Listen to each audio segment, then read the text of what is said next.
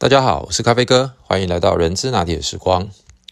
我们常常说啊，这个员工当他想要离职的时候，排行最前面的三大原因，大部分呢都会有一个重点，那就是觉得跟他的上级主管可能在沟通或者是在平常的合作上面有一些不是很舒服的这个状况，而这样的状况呢又常常的发生。导致员工或许即使他认为薪酬待遇还算可以接受，或者是公司的未来前景他也看好，但是因为他每天所要面对的就是他的直接的管理者，而导致他越来的越无法在他的工作绩效上面，或者是在他平常的日常生活当中，导致呢会有一些不愉快的感受，经由日积月累之后。他可能到最后的最后一根稻草，或许是在调薪，或许是在晋升，或许是在奖金，就把他压垮了。所以呢，今天咖啡哥想要来跟大家聊一聊，就是所谓的留才的关键领导力的这个话题。其实当主管真的很不容易，又要对上，又要横向沟通，又要带领团队。但是呢，如果我们能够从另外一个角度来看，或许我们就可以发挥我们更好的领导力。我们在交付工作任务的时候，我们在进行专案管理的时候，或许我们大部分都会以成果，会以这个目标为最主要的考量。再加上团队成员他所谓的 K S A，也就是知识、技能，还有所谓的态度。但是，我们是否曾经设身处地的来思考一下，来分析一下我们的团队成员到底他是属于一个什么样子特质的伙伴呢？所以呢，我想要跟大家分享的是，如果我们能够深入的了解我们团队伙伴的特质，在团队的运作过程当中，他或许就能够发挥他的长才，而让他能够发光发热。那我把我们的伙伴呢，大概可以分成三大构面的角度来看。第一个，我们可能要先了解，它是属于成果导向型的，或者它是属于人际关系型的，又或者它是比较属于思考型的。当然，这三者并不代表是完全独立的，因为很多人可能是成果导向型，但是他又有非常好的思考力。又或者是他是非常好的人际关系型的，那他也是非常注过注重所谓的工作成果。但是每一个人的特质在执行任务的过程当中，我们先假设他在专业的知识、技能、经验都充足的情况之下，在他的人格特质上面，还是会有一些因为本身的差异。而在执行的过程当中，就会有所的侧重跟所谓的突出。那在成果导向型呢，我又把它分成两类，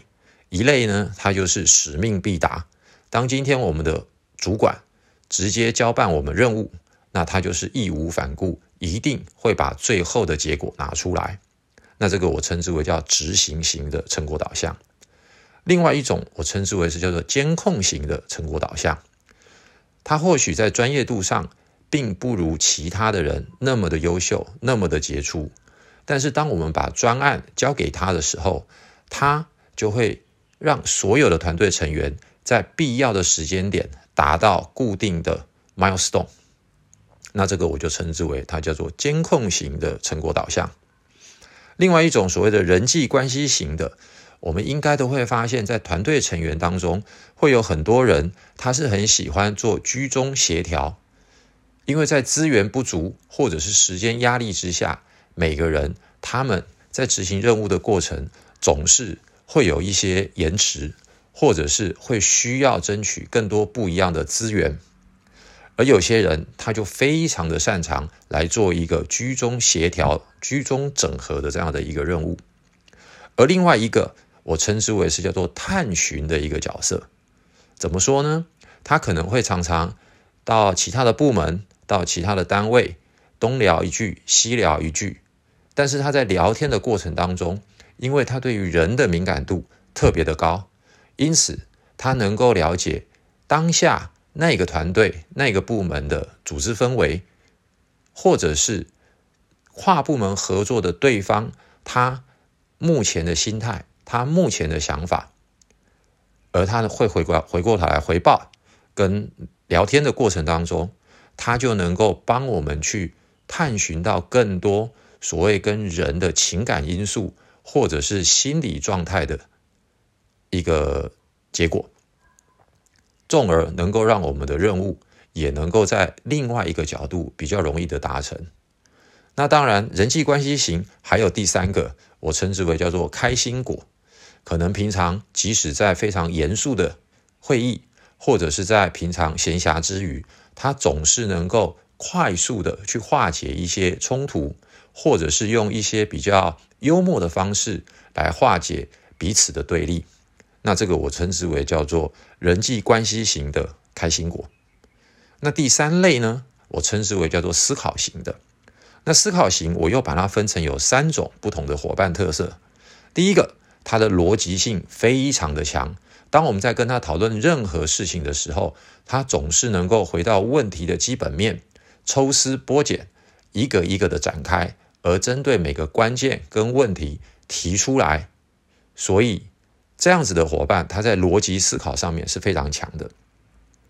那第二个，他虽然也是思考型，但是他刚好相反，他是属于非常有创意的。当我们遇到一些从来没有遇过的，或者是当我们遇到一些现行办法已经走不下去的时候，他可能会提出一些天马行空，或者是。乱七八糟的想法，可是这样子，或许乱七八糟的想法的过程当中，某种程度也会刺激了我们去思考不同的角度，用不同的观点来看待现在要解决的问题。那当然还有第三个思考型的，那么他就是在这个领域，他是专家，不管是在他的学经历，不管是在他过去的这个专业能力。他总是能够有独到的见解，引经据典的来告诉我们理论是什么什么什么什么，其他工作、其他公司怎么做怎么做怎么做，而他自己他认为的看法应该怎么样怎么样怎么样。那当然，遇到这种专家型的思考伙伴，我们就必须要善用他的大脑。所以啦，我们常常说，上军用人之智，中军。用用人之力，下军尽己之力。当我们能够了解到我们团队伙伴他们是具有不一样的特质，而分别在哪些特质上面是他们天生与生俱来的天赋的时候，在辅以工作内容项目应该要侧重在哪一个部分的时候，或许他除了他既有的专业经验以外，他就能够更加的如鱼得水，协助我们团队共同来完成这些工作的目标。那以上是我针对于团队伙伴，先从第一个角度，也就是三个构面、八种角色来跟大家做分享。其实除了这样子的分类之外，我还会再提供给各位另外两个维度的思考。当我在面谈新人的时候，我常常还会问他几个问题。比如说，哎，当有一些讯息，你是阅读会比较容易理解，还是你用倾听会比较容易理解？因为我们常常开玩笑说，女人是喜欢靠听觉，男人喜欢靠视觉，男人是视觉的动物。所以很多的主管，他往往忽略掉了我们在开会的时候，即使。用尽各种方法来做解释，但是可能都不如两张投影片、一张图表要来得更清楚。